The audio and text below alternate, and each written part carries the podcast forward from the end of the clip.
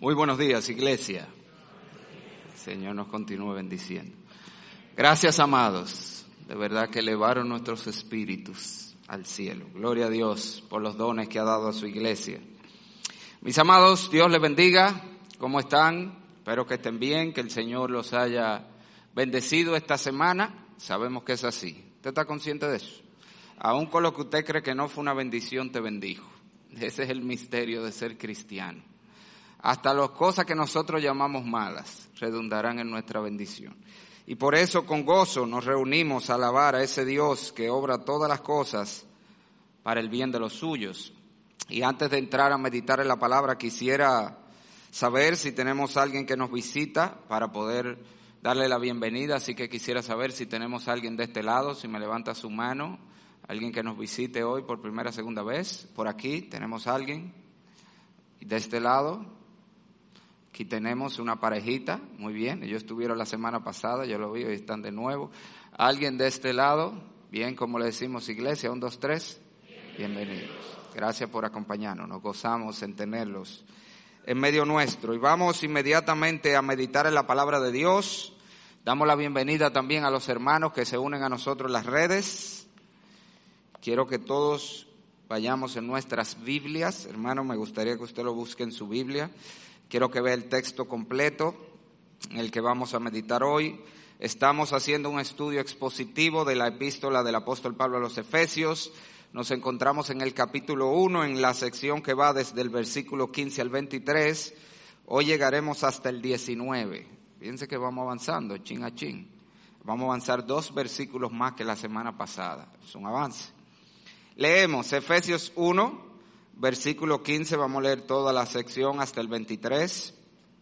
Dice la palabra de Dios, por esta causa también yo, habiendo oído de vuestra fe en el Señor Jesús y de vuestro amor para con todos los santos, no ceso de dar gracias por vosotros, haciendo memoria de vosotros en mis oraciones, para que el Dios de nuestro Señor Jesucristo, el Padre de Gloria, os dé espíritu de sabiduría y de revelación en el conocimiento de Él, alumbrando los ojos de vuestro entendimiento, para que sepáis cuál es la esperanza a que Él os ha llamado, y cuáles las riquezas de la gloria de su herencia en los santos, y cuál la supereminente grandeza de su poder para con nosotros los que creemos según la operación del poder de su fuerza, la cual operó en Cristo, resucitándole de los muertos y sentándole a su diestra en los lugares celestiales,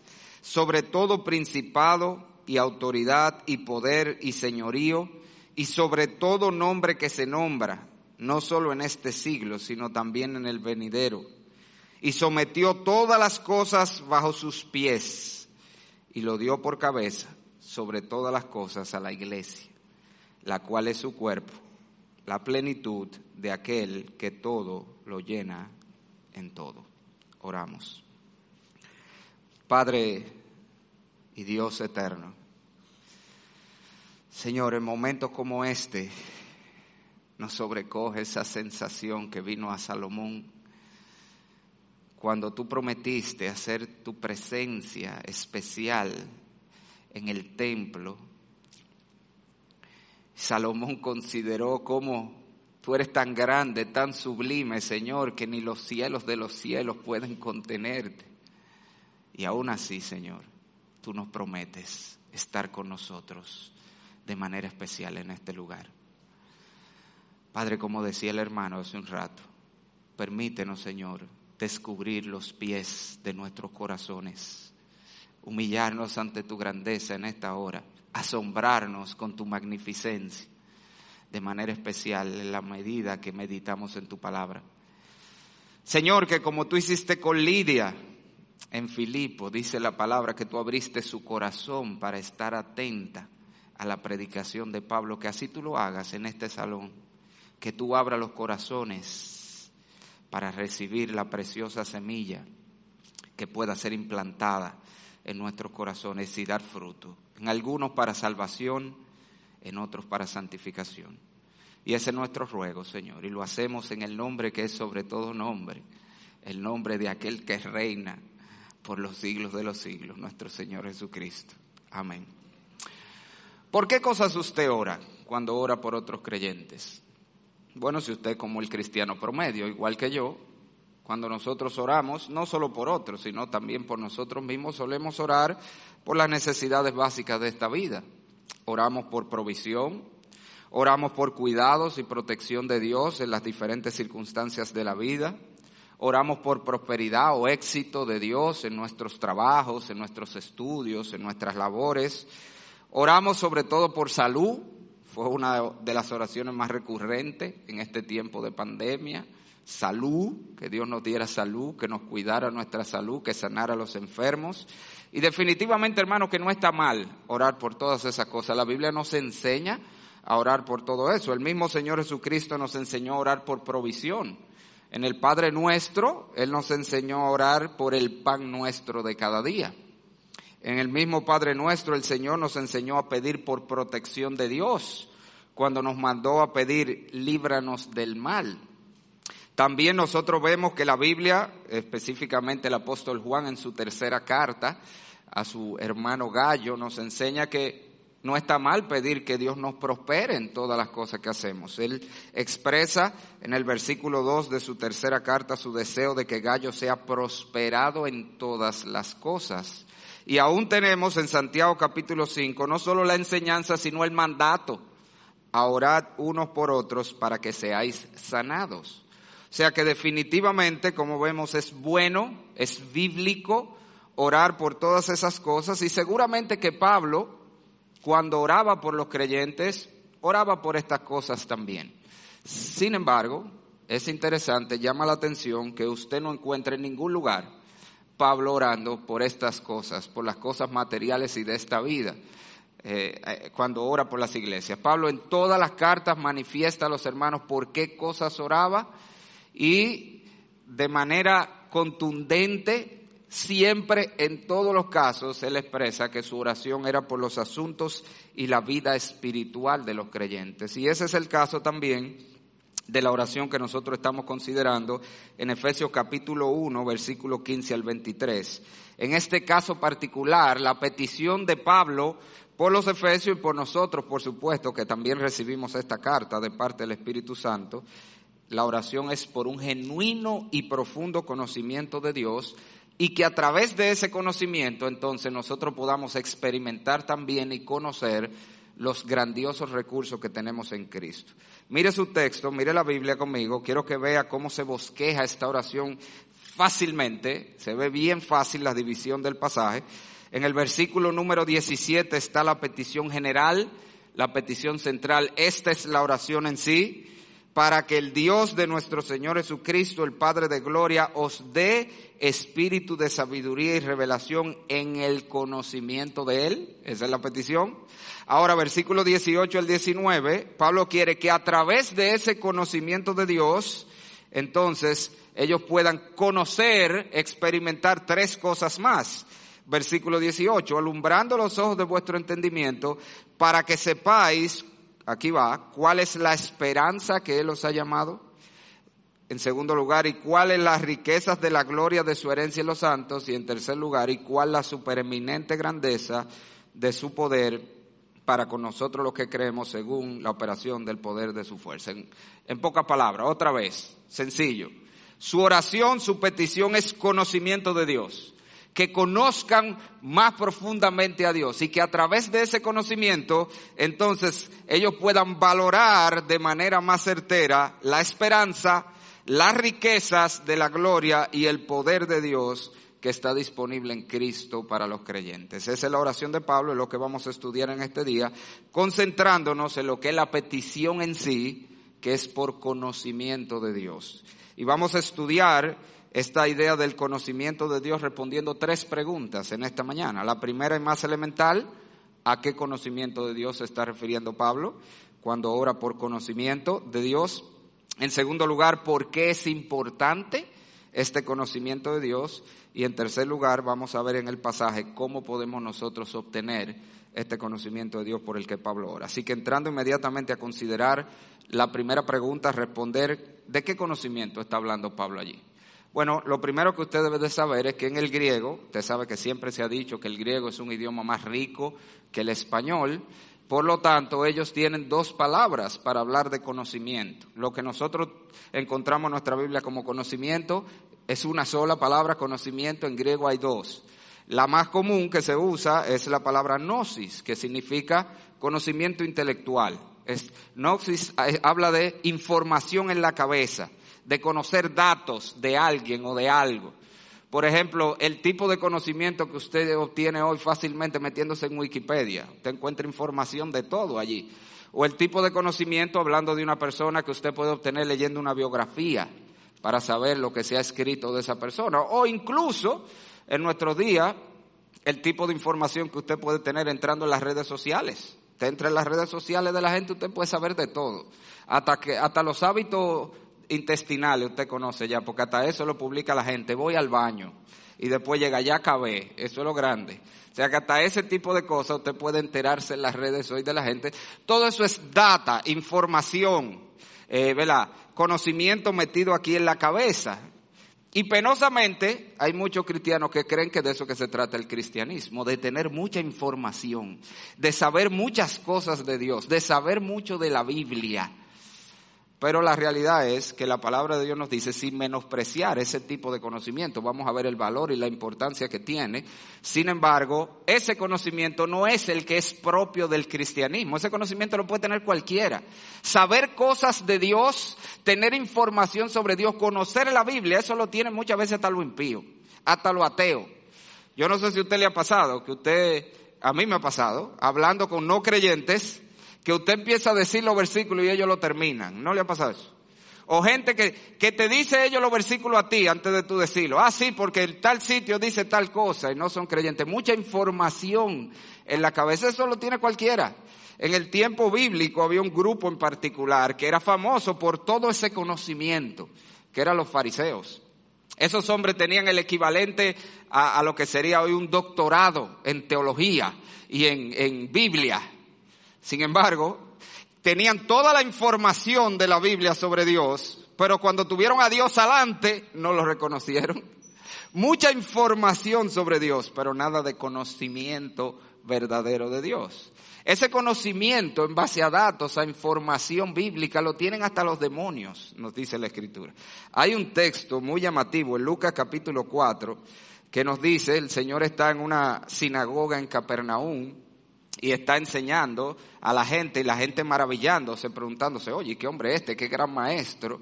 Y sin embargo, dice la escritura que había un hombre endemoniado allí, que oiga lo que gritó, dice Lucas 4, 33, estaba en la sinagoga un hombre que tenía un espíritu de demonio inmundo, el cual exclamó a gran voz diciendo, déjanos, ¿qué tienes con nosotros Jesús Nazareno? Has venido para destruirnos.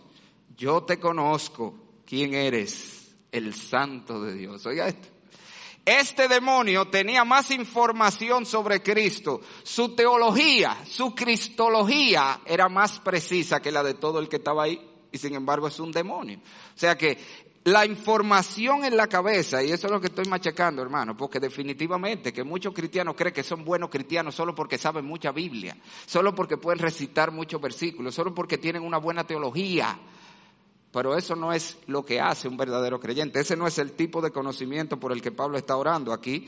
La palabra que Pablo usa aquí es la palabra epignosis, que se refiere a un conocimiento mucho más profundo, a un conocimiento personal, íntimo. De hecho, algunas versiones para hacer la diferencia lo traducen con dos palabras, como mejor conocimiento o conocimiento verdadero. Y está hablando del tipo de conocimiento que otra vez no se basa en datos que usted adquiere por la investigación o por el estudio, sino en el conocimiento que usted adquiere por la interacción con alguien. Las cosas que usted conoce de alguien porque usted convive con ellos, porque usted interactúa con ellos y usted llega a saber cosas que de otra manera usted no sabría de esas personas. Es el tipo de conocimiento que se supone, se supone, que deben llegar a tener los esposos uno de otro. Se supone que usted debe llegar a ese momento en su relación matrimonial donde ya ustedes se lean de lejos, donde ya ustedes puedan reconocer, en el caso de los hombres, por amor de Dios, cuáles son los sí que son no y los no que son sí de su mujer. Usted está consciente que los hay, ¿verdad? Es increíble que hay hombres que no han acabado de aprender eso. Me llamó un hermano el otro día, que la mujer estaba regada y que sé yo cuánto y que hablara con ella y qué pasó. Oh, porque yo quería ir un sitio con mis amigos y yo le pregunté, yo le dije, oye, ¿tú tienes problema con que yo vaya con ellos a tal sitio? Y ella me dijo que no y yo me fui. Y cuando llego le encontré regada. Y yo, pero Turpen, es que tú todavía no has reconocido los no que son sí, los sí que son no de tu mujer. Porque eso es elemental en el matrimonio. Usted aprende a reconocer hasta los gestos. Yo les he dicho, mi mujer tiene una cosita que ella hace, que yo le llamo el bembito, pero no un bembito, no que ella pone bem. Ella mueve el labio inferior un milímetro más para abajo, así. Eso está medido cuando ella está molesta con algo. Y desde que yo la veo, yo le digo, mi amor, ¿qué te pasa? Y usted sabe cuál es la respuesta. Nada, nunca pasa nada. Entonces yo le digo, bueno, si yo no soy tu marido y te conozco, entonces no te pasa nada. Pero si yo te conozco, te pasa algo. Y entonces ahí sale. Bueno, lo que pasó fue, ok.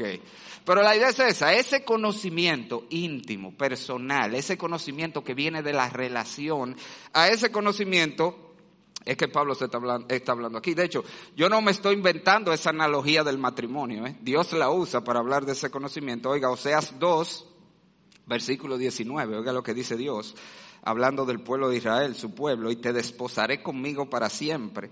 Te desposaré conmigo en justicia, juicio, benignidad y misericordia. Y te desposaré conmigo en fidelidad y conocerás a tu Dios. Dios mismo usa esa analogía.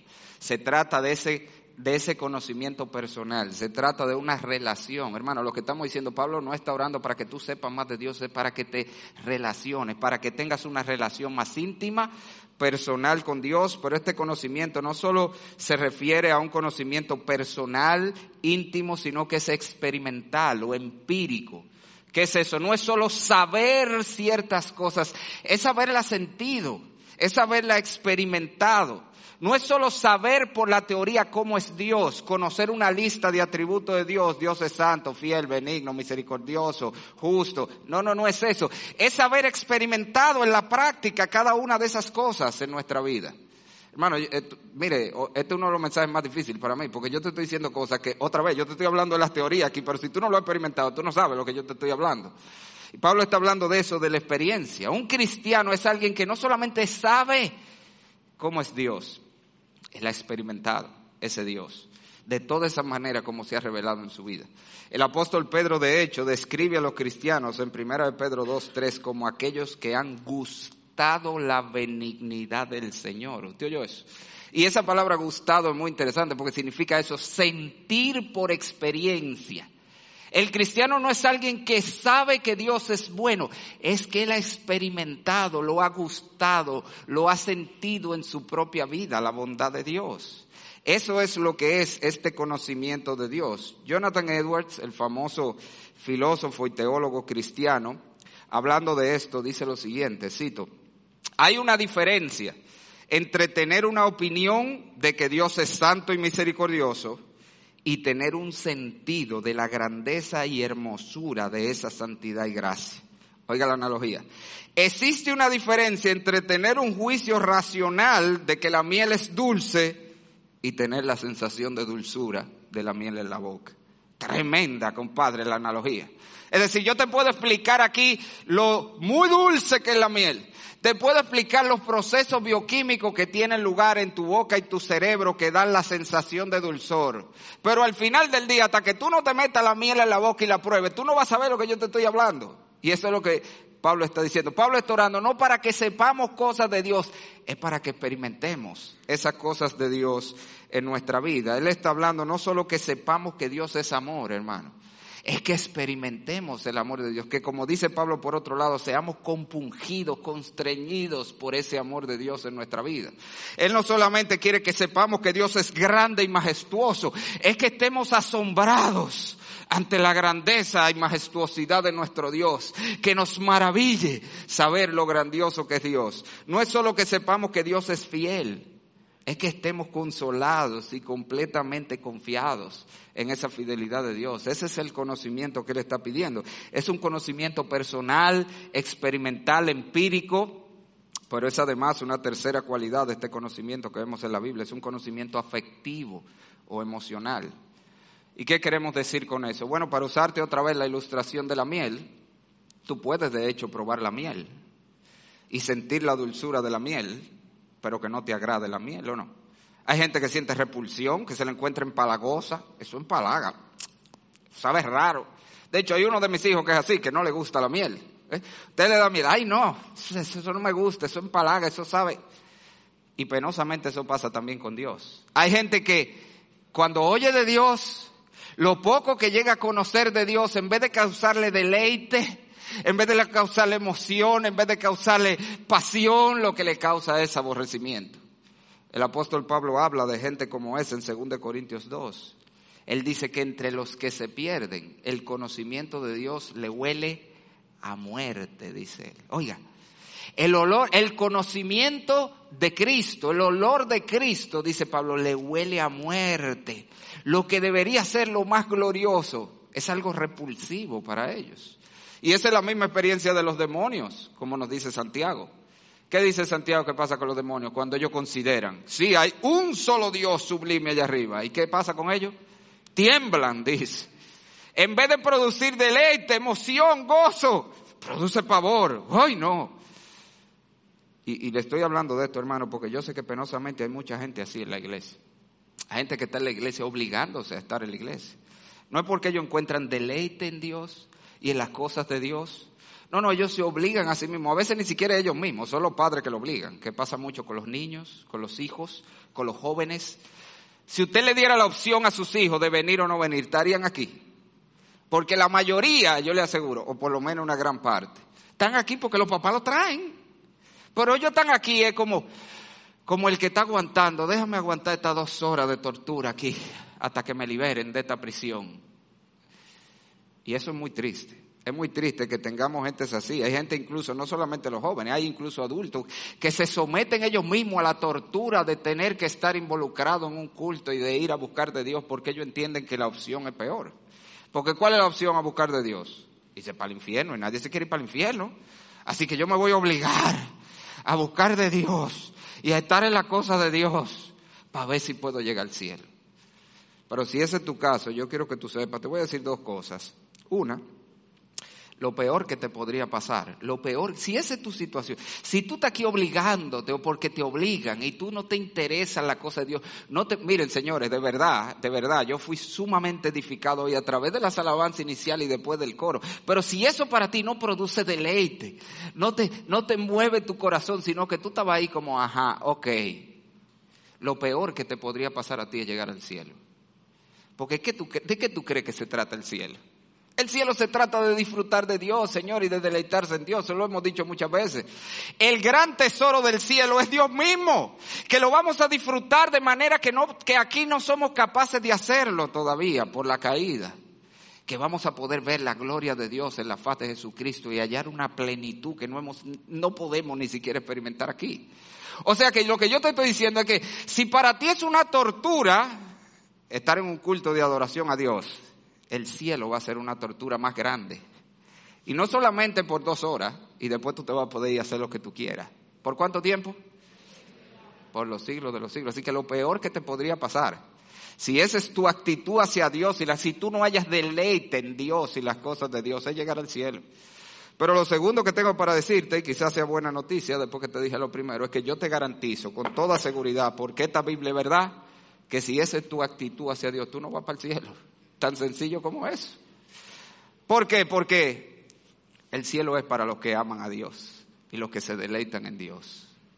Óyeme, nuestro problema, como siempre he dicho, es que nosotros creemos que el cielo es como un ticket que me dieron, para yo oh, perdón, la salvación es como un ticket que me dieron, que yo lo voy a guardar aquí en el bolsillo hasta que llegue el momento y yo lo saco para entrar. Pero no es así. El ticket no es, el cielo, la salvación no es un ticket de entrada a un concierto de música clásica que tú vas a guardar mientras te deleitas oyendo a Toquicha y, y a Bad Bunny y al Alfa. No, no es así. Tú vas a estar oyendo esa basura, pero cuando llegue el momento yo tengo mi ticket aquí voy a entrar. No, no funciona así.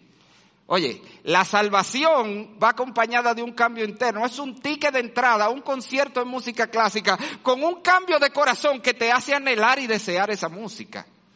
Eso es lo que es la salvación. Y lo que te estoy diciendo en términos sencillos es que este conocimiento de Dios que Pablo describe aquí, que es propio de los creyentes, va de la mano con un deleite en Dios. Y no solamente un deleite, es un conocimiento que del que tú quieres más. Yo le he dicho a mis hijos, este es un conocimiento marca Leis. ¿Qué conoce Leis? Papitas Leis. A que no puedes comer solo una. Que da seguidilla. Eh, así es este conocimiento de Dios, para los que conocen realmente a Dios.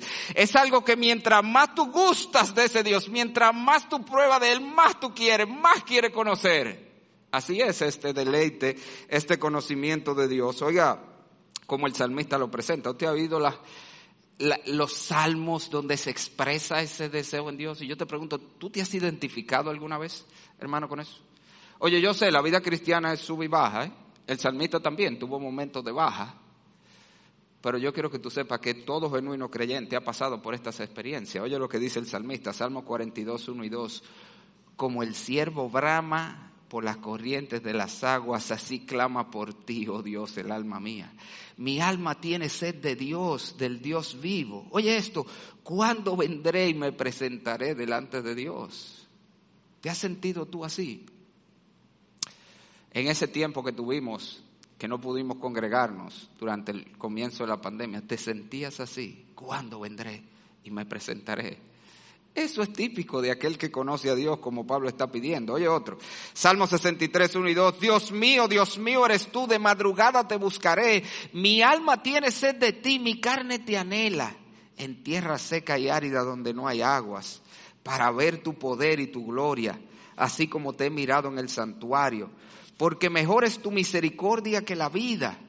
Mis labios te alabarán. Ese eres tú. Has conocido a Dios de esa manera. Has sentido ese deseo, ese deleite en Dios, ese anhelo por tener más de Dios en tu vida. Tienes una relación personal con Dios, una interacción diaria con Dios. Es por eso que Pablo está diciendo, y si tú no, si tú no sabes de lo que yo te estoy hablando, yo te animo, y más bien te ruego a que busques este conocimiento de Dios. Y te voy a decir por qué, y eso nos lleva a nuestra segunda pregunta que vamos a responder, y es por qué este conocimiento de Dios es importante. Nosotros podemos ver la importancia de este conocimiento que Pablo está hablando, otra vez te lo digo, es un conocimiento personal, personal experimental, empírico, afectivo de Dios. Y la importancia la vemos claramente porque, como le dije, de todo lo que Pablo podía haber pedido por estos hermanos, él se limita a pedir eso este conocimiento. Oiga, yo les aseguro, les garantizo que estos hermanos pasaban por todas las vicisitudes que pasamos todos los seres humanos en este mundo. Eran hombres igual que nosotros, viviendo en periodos donde las condiciones eh, sociales y científicas eran menos que la de nos, eran peores que la nuestra. Estos eran hermanos que padecían enfermedades, se enfermaban. Estos eran hermanos con problemas familiares, se lo garantizo. Eran hermanos con problemas económicos con toda seguridad, por lo que vemos en la Biblia, era hermano bajo persecución. Y sin embargo, Pablo no ora para que Dios los libere de ninguna de esas cosas, ni le provee nada de eso. Pablo ora por lo que él entendía más importante, que era el conocimiento de Dios. Pero ¿por qué es tan importante? Te voy a llevar algunos versículos de la Biblia, donde nos habla de este conocimiento y lo que depende de él. Mira conmigo segunda de Pedro, capítulo 1 versículo 3. Este, este lo resume todo. Pedro lo resume todo en una sola frase. ¿Para qué es este conocimiento? ¿Por qué es importante? Porque todo lo que tú necesitas para una vida plena en este mundo viene de ese conocimiento. Dice Pedro, como todas las cosas que pertenecen a la vida y a la piedad nos han sido dadas por su divino poder, oye cómo, mediante el conocimiento de aquel que nos llamó por su gloria y excelencia. Y la palabra conocimiento es exactamente la misma de Efesios 1, epignosis, que es diferente a la de 2 de Pedro 1, versículo 5. Allí es conocimiento intelectual, que también hay que buscarlo. Pero él está hablando de ese conocimiento experimental de Dios y él dice, todo lo que pertenece a la vida y la piedad llega a nosotros a través de ese conocimiento. En otras palabras, todo lo que tú necesitas para una vida plena, lo que tú necesitas no es más recursos económicos. Lo que tú necesitas no es una mejor posición social. Lo que tú necesitas no es más comodidad. Lo que tú necesitas es más conocimiento de Dios. Eso es lo que le está diciendo. Eso es lo que te ayuda a vivir una vida plena. Es la misma idea del el predicador en Eclesiastés 12.3. El fin de todo el discurso oído es este. ¿Cuál es? Teme a Dios y guarda sus mandamientos. ¿Por qué? Ese es el todo. Ahí está todo. ¿Y quién es que te lo está diciendo? Tú, tú, agarras desde el principio del libro. El hombre que lo tuvo todo, literalmente, el hombre más rico de la tierra. Dios dijo, no va a haber uno más rico que tú. Es el que lo está diciendo. El hombre que experimentó todos los placeres que esta vida podía dar, más que lo que tú lo vas a hacer. Porque lo experimentó en lo bueno y hasta en lo malo. Y lo experimentó como un rey. Y él mismo lo dice, nadie va a experimentar la cosa más que yo, porque yo soy el rey, yo voy a hacer lo que yo quiera.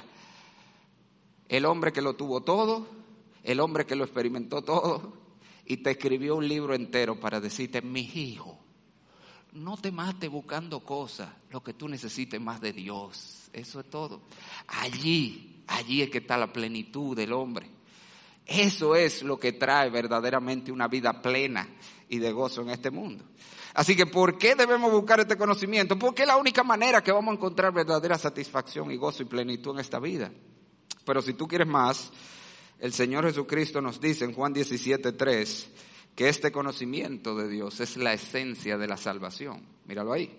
Juan 17.3. Y esta es la vida eterna, que te conozcan a ti el único Dios verdadero y a Jesucristo a quien has enviado. Eh, de eso se trata la salvación. Por eso te decía ahorita, si tú no sabes de lo que yo te estoy hablando aquí, simple y sencillamente tú no eres salvo.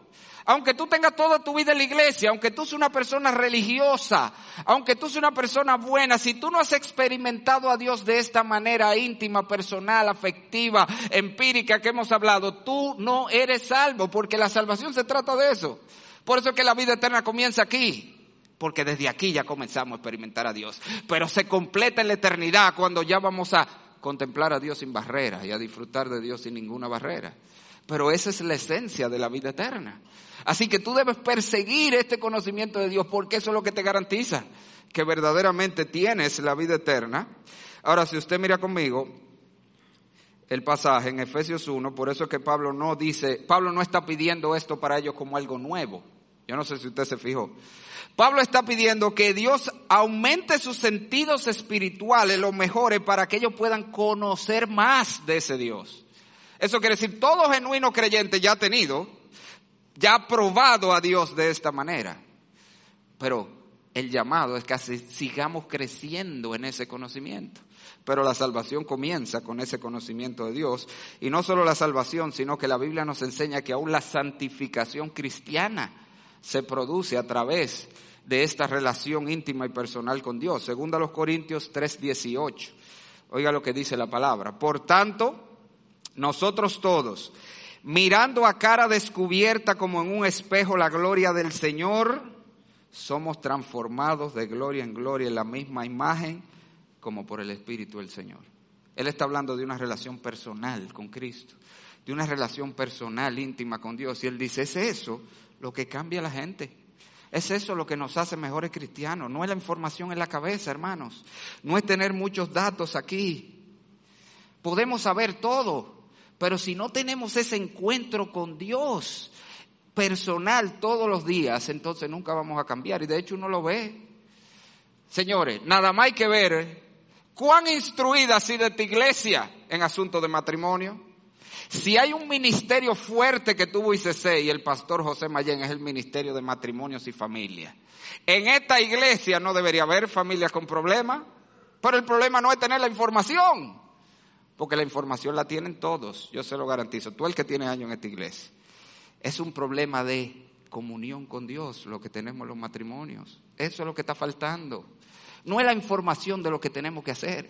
Yo se lo digo, mire, ya yo estoy que en los mensajes de boda, por más que yo hable de lo que sea, yo me concentro en decirle, Señor, ustedes quieren que esto funcione.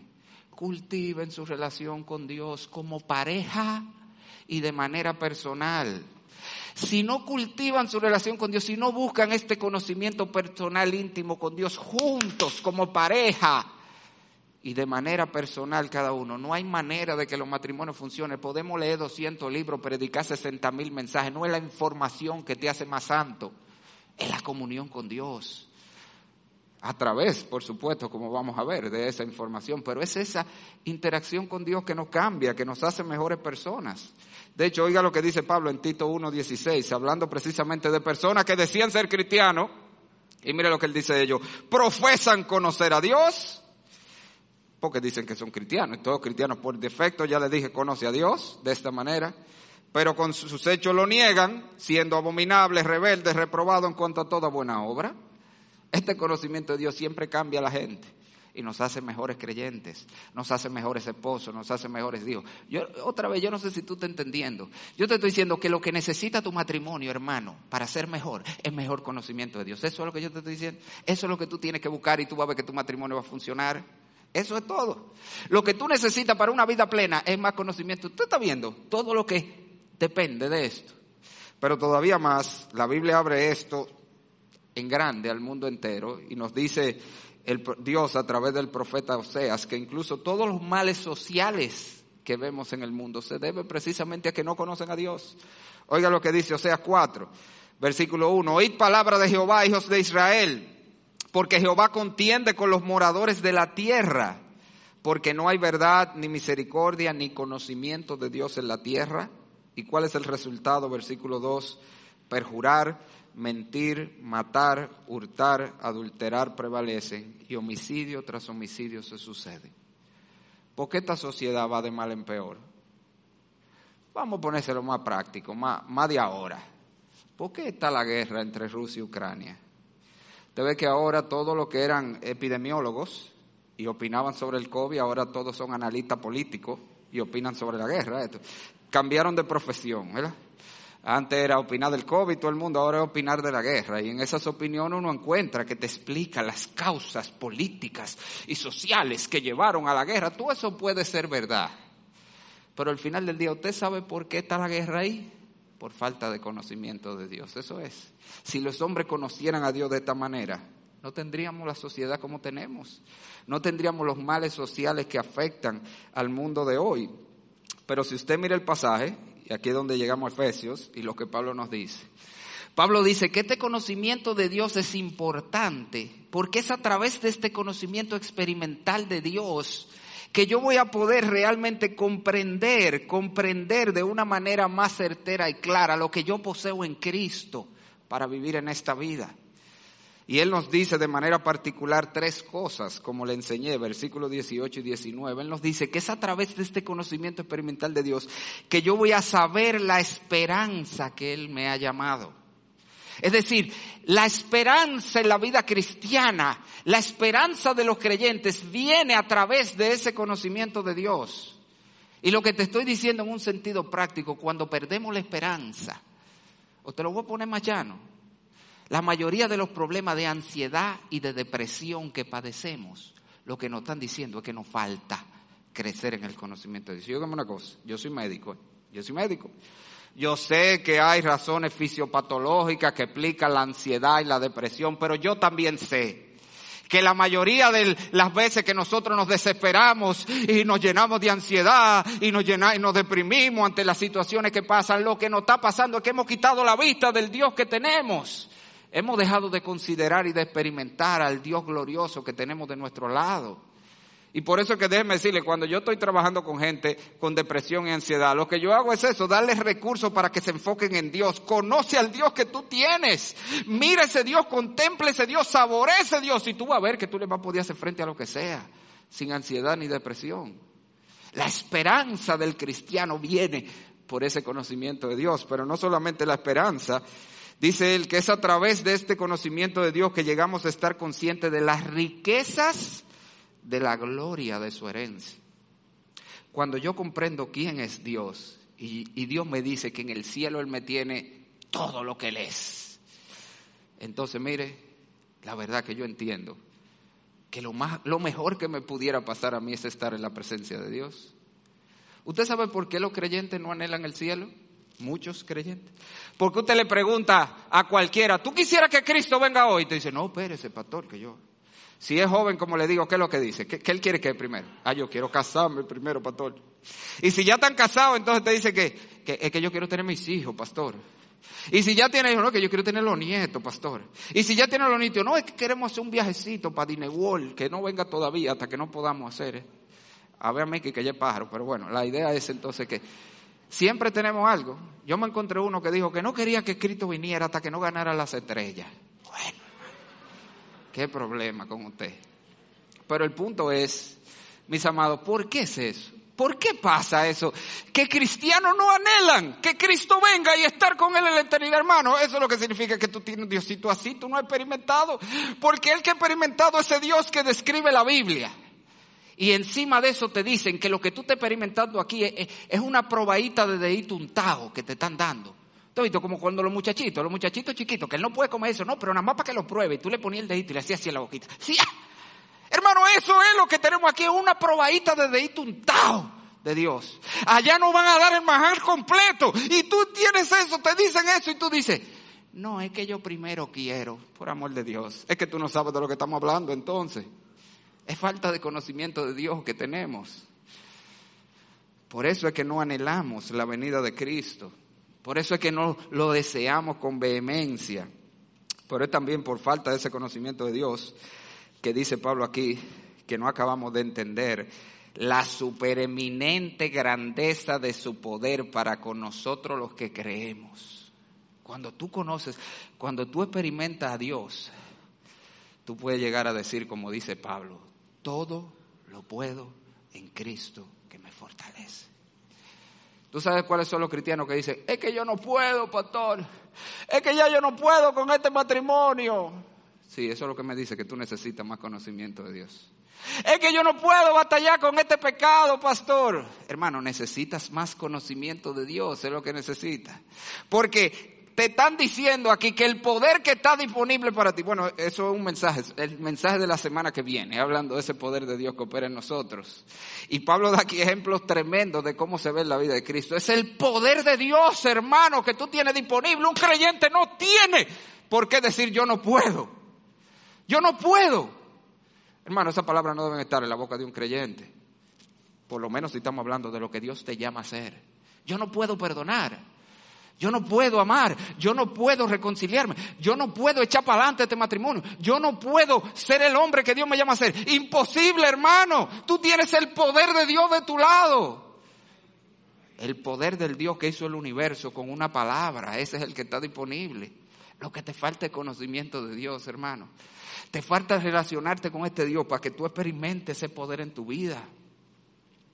Así que hermano, mira qué, qué, importante es este conocimiento de Dios. Por eso que Pablo no está orando aquí por mejores vidas, ni por mejores salarios, ni por mejores matrimonios, ni por más recursos económicos, ni por salud, no, porque al final eso no es lo que tú más necesitas, lo que tú más y yo necesitamos es conocimiento de Dios. Porque si tenemos esta experiencia con Dios todos los días, nosotros vamos a vivir, mira, vida por allá arriba.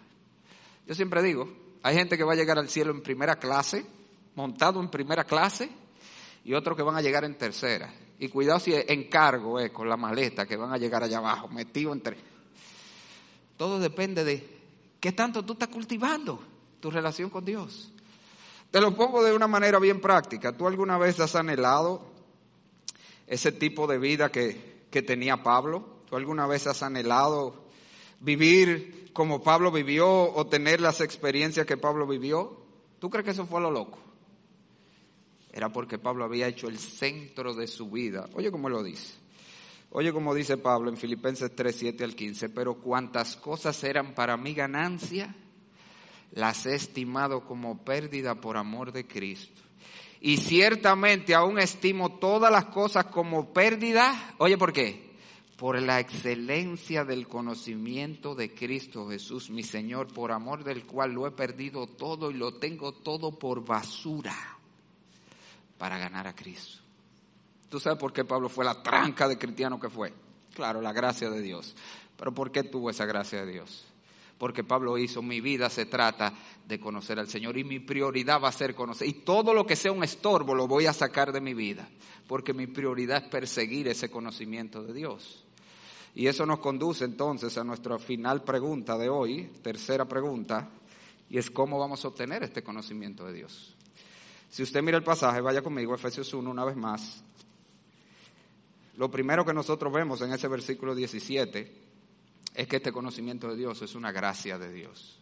¿Usted sabía eso? Aquí donde te dice, ¿cómo así? Nosotros no podemos conseguirlo por nosotros mismos. Fíjese lo que Pablo está haciendo, versículo 17. Para que el Dios de nuestro Señor Jesucristo, el Padre de Gloria, ¿qué dice ahí? Os dé. Esto es una dádiva de Dios que Dios le dé espíritu de sabiduría y revelación, el conocimiento. Dios tiene que revelarse a nosotros así. Nosotros no lo vamos a encontrar por nuestra cuenta. Dios es que tiene que revelarse a ti. Dios es que tiene que manifestarse en tu vida de esta manera que estamos hablando. Ahora oye aquí la buena noticia, porque a lo mejor tú oyes y dices, ah, pero entonces no es culpa mía. No, no, oye lo que te dice la Biblia. La Biblia te garantiza que todo el que busca este conocimiento de Dios, Dios se va a revelar a él. Oye lo que dice la escritura en Jeremías 29, 13. Y me buscaréis, ¿y qué? Y me hallaréis. Oye, si tú me buscas, el Dios que te está diciendo, soy yo que tengo que revelarme a ti, soy yo que tengo que darte esta experiencia. Pero óyeme bien, si tú me buscas, tú me vas. Ahora mira la condición. Me buscaréis y me hallaréis ¿Por qué? Porque me buscaréis de todo vuestro corazón. Dios se va a revelar a todo el que le busque, pero no a todo el que le busque como la tercera cosa en su vida. Dios se va a revelar a aquellos que le buscan con todo el corazón. Dios se va a revelar a aquellos que como Pablo ponen a Dios en primer lugar Aquello que para el conocimiento de Dios es lo más importante y todo lo demás se basura y todo lo que me estorbe para yo poder tener un mejor encuentro con el Señor, lo quito de mi vida. Eso es que Dios se revela. No es a cualquier cristianito pusilánime, mediocre, eh, eh, tibio, eh, ¿qué más? Débil, ¿cómo más? lábil. hay otra, espérate, inconstante. No, a eso Dios no se le revela. A cristianitos de domingo en la mañana que tienen un cristianismo light, Dios no se les revela de esta manera. A cristianos que su cristianismo se limita, su Biblia nada más la conocen los domingos, eh, que la encuentran, cuando vienen para la iglesia. No, a esos el Señor no se les revela de esta manera. Es aquello que le buscan con todo el corazón. Oiga como dice Proverbios 2 también. Proverbio 2.4. Si como a la plata la buscares y la escudriñares como a tesoro, entonces entenderás el temor de Jehová y hallarás el conocimiento de Dios. Dios se va a revelar, pero no a los cristianos tibios, sino a los que le buscan con todo el corazón. Esos son los que van a ir al cielo en primera clase. Esos son los que van a tener matrimonios y familias que verdaderamente glorifican a Dios y son una bendición. Son los que tienen a Dios primero en su vida y lo buscan con todo el corazón. Esos son los que van a disfrutar los beneficios de este conocimiento. Ahora, otra cosa que aprendemos en el texto en Efesios 1 es que este conocimiento de Dios, lo primero que usted tiene que saber es que es una gracia de Dios, es Dios que se va a revelar a ti de esta manera, pero Dios lo va a hacer si tú lo buscas con todo tu corazón. Pero en segundo lugar, algo que aprendemos en el pasaje es que este es un conocimiento que solo llega a nosotros a través de Jesucristo. Fíjese que Pablo ora en el versículo 15 pidiendo estas cosas porque él había oído de la fe de ellos en el Señor Jesús. Es a través de Jesucristo que podemos conocer a Dios de esta manera. Jesucristo lo dijo así, de esta manera, Mateo 11:27, todas las cosas me fueron entregadas por mi Padre y nadie conoce al Hijo sino el Padre, ni al Padre conoce a alguno sino el Hijo y aquel a quien el Hijo lo quiera revelar. Oiga otro, Juan 1:18, a Dios nadie le vio jamás, el unigénito Hijo que está en el seno del Padre, Él le ha dado a conocer, es solo a través de Jesucristo. ¿Qué significa eso? Que si tú estás aquí sin Cristo, yo sé que lo que yo he hablado aquí es chino para ti, tú me entiendes, Esto son cosas que tú tienes que haber experimentado. Es como la miel, si tú no te la metió en la boca, tú no sabes lo que yo te estoy hablando.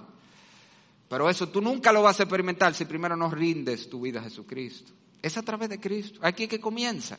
Si tú nunca has experimentado este conocimiento de Dios personal, íntimo, empírico, emocional, donde tus afectos se inclinan a Dios, entonces eso quiere decir que tú no conoces a Cristo de manera salvadora.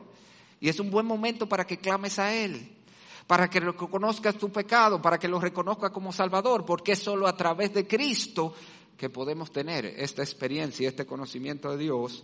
Pero lo tercero y último que vemos en el pasaje es que este conocimiento de Dios llega a nosotros a través de los medios de gracia. Esto no es algo místico. Usted sabe que los cuaqueros ¿Sabes quiénes son los cuaqueros? ¿Quién ha comido la avena cuáquer? Que tenía, de los cuaqueros que viene, de los cuáqueros. Los cuáqueros, ellos eran místicos. Y ellos llegaban a la iglesia, ustedes saben cómo es el oculto de ellos. Ellos se sentaban ahí, nadie hablaba, todo el mundo esperando una experiencia con Dios. Y a veces no pasaba nada y todo el mundo se iba después para su casa. Y a veces uno decía que tuvo una experiencia con Dios y la contaba a los otros. No, no, no es así que llega. Dios tiene medios a través de los cuales se revela a nosotros. Son los medios de gracia. Y es a través del uso de esos medios de gracia que nosotros vamos a conocer a Dios, a experimentar a Dios de esta manera. Y esos medios son, por supuesto, la palabra de Dios. Fíjese que Pablo ora por este conocimiento de Dios después que él ha dado ese compendio de teología desde el versículo 12 al 14. Ellos van a experimentar a Dios en la medida que ellos meditan y contemplan en ese Dios que los escogió, que los redimió, que los selló. Es como Dios se ha revelado en su palabra. Y lo que te estoy diciendo es que si tú no priorizas la meditación, oye lo que estoy diciendo, no la lectura, porque hay gente que lee la Biblia como lee el periódico, ya cumplí, cerré. No, esto, esto no es un fin, esto es un medio, esto es una ventana para ver a Dios. Y de eso es que se trata. Tú vas a ir a la Biblia todos los días, no a cumplir, ahora que yo les recomendé la lectura diaria, ¿verdad? Y que la Biblia en un año, que tú marcas, ya leí, ya leí, ya leí. No, no, es que eso no se, eso es bueno que tú la leas, pero no es de eso que se trata. El conocimiento de Dios viene cuando esto es un medio para yo ver a Dios, revelarse a mí, hablarme a mí, mostrarme cómo Él es. Y por eso Pablo, después de ese compendio de teología, que pide, Señor, ilumínalo para que yo conozca a ese Dios del que yo le acabo de hablar. Es a través de la palabra que nosotros, que nosotros vamos a conocer a Dios. Pero no cuando tomamos la palabra para simple información, para tener más datos, como decíamos ahorita, sino para relacionarnos con Dios. Los encuentros rutinarios y formales con la palabra no dan este conocimiento. Pero no solamente eso, vemos que este conocimiento llega a nosotros a través de la palabra, de la revelación, pero también a través de la oración. ¿Qué es lo que Pablo está haciendo aquí? ¿Qué es lo que él está haciendo? Orando, orando por este conocimiento y nosotros también vamos a tener este conocimiento orando por Dios cuando damos prioridad a la oración, a la oración individual, más que las simples oraciones para levantarme, para acotarme y para comer, sino sacar tiempo para orar a Dios y pedirle a Dios que se nos revele de esta manera, que nos ayude a experimentarle de esta manera, interactuar con Él. Y por supuesto, este conocimiento llega a nosotros también en la interacción con otros creyentes. Hermano, oiga lo que dice Juan en 1 Juan 4:12. A Dios nadie le ha visto jamás. Si nos amamos unos a otros, Dios permanece en nosotros y su amor se ha perfeccionado en nosotros. ¿Usted sabe lo que le está diciendo? Es que tú no vas a ver a Dios que venga y te ponga la mano tú vas a sentir a Dios con mucha frecuencia a través de la iglesia, de los hermanos. Yo recuerdo una vez, era una hermana recién convertida, tenía como dos meses de convertida, pero de este tipo de personas, bueno, era hermana de la carne, o sea, hermana de sangre de otro hermano que ya tenía más tiempo y quizás eso le ayudó a que ella se convirtió y de una vez se involucró en la iglesia y de una vez formó amistad, compañerismo con los hermanos y poco tiempo después de convertida pasó por una gran prueba en su vida. Y yo recuerdo que cuando yo fui a visitarla en medio de esa prueba, a consolarla, ella me dijo, pastor, yo estoy maravillada. yo, ¿cómo así, hermano? Mire, yo he sentido el amor de Dios y el cuidado de Dios a través de iglesias convertidos a Cristo, que eso es increíble. Cómo esos hermanos se han preocupado por mí, me han llamado, han venido a ofrecerme su ayuda, han hecho tantas cosas. Wow, yo nunca me imaginé que yo podía experimentar a Dios de esa manera a través de ustedes. ¿Y qué es lo que te estoy diciendo? Dios va a usar su iglesia para, para, para, para que tú experimentes cómo Él es. Pero eso significa que si tú eres un ermitaño, si tú eres de eso que, que tienes tu cristianismo tuyo solo, ¿verdad? Y es yo con el Señor y no comparte con los hermanos, no interactúa con los hermanos, se acaba el culto y sales huyendo por ahí de una vez, no habla con los hermanos, no vas a las actividades sociales de la iglesia, no forma parte de los grupos pequeños de la iglesia, grupo de matrimonio, grupo de ancianas, grupo de jóvenes, grupo de todo, que hay de todo aquí. Entonces tú te estás privando de uno de los medios a través de los cuales tú vas a experimentar a Dios de esta manera.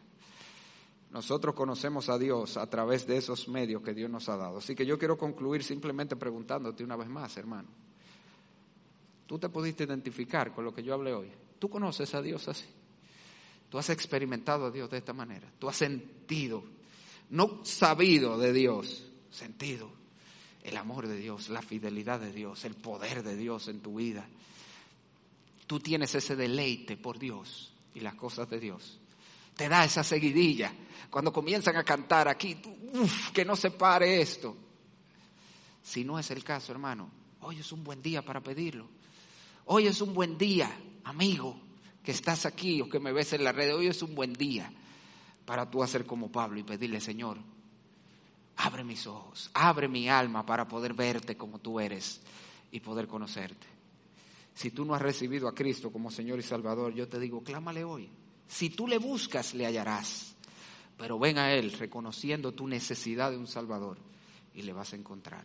Vamos a orar. Padre, oh Señor, Señor, ¿quién puede explicar lo inexplicable? Pablo mismo está orando aquí que tu espíritu haga una obra en los corazones de los creyentes, porque no hay palabras que puedan explicar este conocimiento de Dios. Es algo que debe ser experimentado en nuestros corazones. Señor, y yo te ruego por tu iglesia aquí. Yo sé que los que son tus hijos gustaron de ti. Hubo un día donde te vieron, vieron tu gloria en la faz de Cristo. Señor, donde vieron a Cristo como lo más glorioso, lo que más deseaba su alma. Pero yo sé, Señor, que el pecado nubla, el pecado endurece. Y es por eso que yo te ruego, tú que las tinieblas hiciste aparecer la luz, resplandece nuevamente en los corazones de tu pueblo para que nosotros te conozcamos de esta manera, de esta manera que cambia vidas, de esta manera que nos hace ser mejores creyentes. Oh Señor, y si hay alguien aquí sin Cristo, quítale el velo que el diablo ha puesto para que pueda ver en Jesús el gran Salvador y pueda venir a Él para tener vida eterna. Y todo esto te lo rogamos en el nombre de Jesús. Amén. Mis amados, antes de bajarme otra vez, ya me he puesto relacionado